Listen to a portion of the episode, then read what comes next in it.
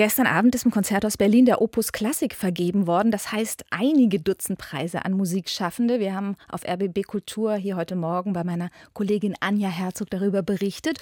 Und heute Abend, an diesem Montag, dem 9. Oktober, wird zum ersten Mal in Berlin der Deutsche Musical Theaterpreis vergeben im Theater des Westens. Unter den Inszenierungen, die für den Preis nominiert sind, sind drei Berliner Produktionen. Ein Musical auf die berühmteste Liebesgeschichte des Theaters überhaupt, Romeo und Julia. Dann Die Bettwurst, eine Produktion von der Bar Jeder Vernunft und das Musical Linie 1 von Rosa von Braunhain. 16 Kategorien gibt es insgesamt und die erste Vorsitzende der Deutschen Musical Academy ist Birgit Simmler. Schön, dass Sie da sind. Ich freue mich. Zum ersten Mal, Frau Simmler, wird der Preis in Berlin vergeben. Was bedeutet Ihnen das?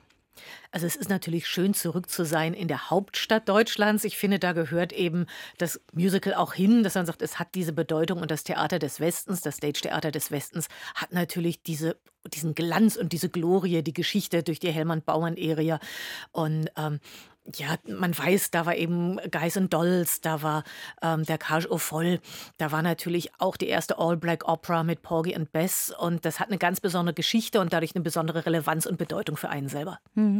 Und jetzt sind aus Berlin ja drei Produktionen dabei, ich habe sie schon angedeutet. Das ist eine ganz schön schöne Bandbreite, oder? Das ist eine schöne Bandbreite und das freut uns natürlich auch, dass man wirklich von Deutschem Musical Theaterpreis zu Deutschem Musical Theaterpreis sieht, wie breit das Genre ist und dass es eben von einem ganz ernsten Klassiker bis hin zu einer schrillen Boulevardkomödie alles beinhalten kann und das sowohl musikalisch als auch thematisch. Für das beste Musical in der Kategorie Bestes Musical sind drei Stücke nominiert, die einen historischen Hintergrund haben. Ist das Zufall?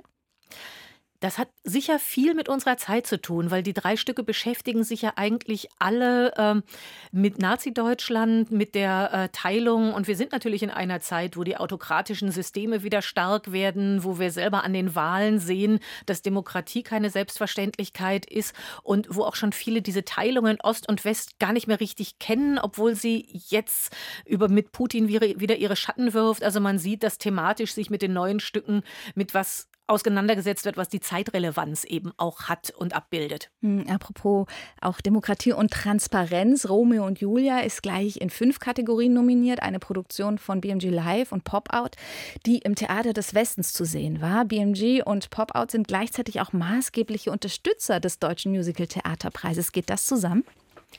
Das geht schon zusammen. Unsere Jury ist komplett unabhängig. Das heißt, die richtet sich nicht nach irgendwelchen Vorstandsentscheidungen oder äh, Kooperationen. Die macht komplett ihr Ding. Und ähm, es ist ja auch nicht so, dass da Geldleistungen reinkämen, sondern da geht es um Sachleistungen im Zuge der, äh, äh, des Preises, wie eben die Raummiete, Unterstützung bei Werbung und so weiter und so fort. Und wir haben ja auch äh, Kudam 56 vor zwei Jahren ausgezeichnet als das beste Musical, weil es einfach das Beste war und da gab es keine Kooperation. Also da sind wir absolut unabhängig. Es gibt 16 Kategorien, eine ganze Menge. Ähm, welchen Hintergrund gibt es denn, dass Sie so viele Preiskategorien geschaffen haben? Musical ist natürlich ein ganz üppiges Genre. Das heißt, ähnlich wie bei den Oscars, also der Erfolg ist eben natürlich abhängig vom Buch, von der Komposition, äh, von der Regie, aber auch ganz maßgeblich von sowas wie Ton, Licht, Hauptdarsteller, Nebendarsteller, Hauptdarstellerin, Nebendarstellerin. Und dann kommt in einem so mit so vielen Bereichen arbeitenden Genre natürlich auch ganz schnell relativ viele Preise zusammen. Es gibt auch einen Ehrenpreis, der geht an Stefan Huber. In Berlin könnte man ihn kennen, zum Beispiel von der komischen Oper. Die Rache der Fledermaus hat er dort inszeniert. Aber auch die Linie 1 hat er gemacht. Also einer, der auf vielen Bühnen unterwegs ist, auch in München am Prinzregententheater oder in Winterthur. Was zeichnet ihn für den Ehrenpreis aus? Stefan Huber gehört zu den großen Regisseuren des Genres. Er hat eine ganz große große Ernsthaftigkeit in dem Herangehen an äh, die Stoffe und an den Psychologien, den Figurenkonstellationen.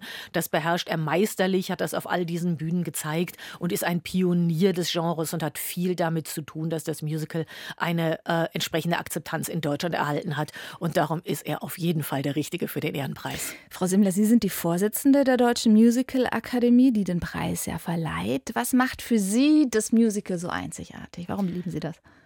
Musik hat eine Direktheit zur Seele zu sprechen. Also erstmal diese große Emotionalität, die über Musik kommt und gleichzeitig eben die Vielzahl der Mittel, die ich vorher schon erwähnt habe, gibt eine Üppigkeit und natürlich auch eine Vielfalt der Schattierungen, wie eines aufs andere referieren und schattieren kann, wie man das eins zu eins durchbricht und äh, das reizt mich enorm. Mit Birgit Simmler von der Deutschen Musical Akademie habe ich auf RBB Kultur gesprochen. Heute Abend wird erstmals in Berlin der Deutsche Musical Theaterpreis vergeben im Theater des Westens. Durch den Abend führt die Berliner Sängerin und Schauspielerin Katharine Merling. Und wenn Sie live dabei sein möchten, ein paar wenige Karten gibt es noch. Sie kosten ab 27,90 Euro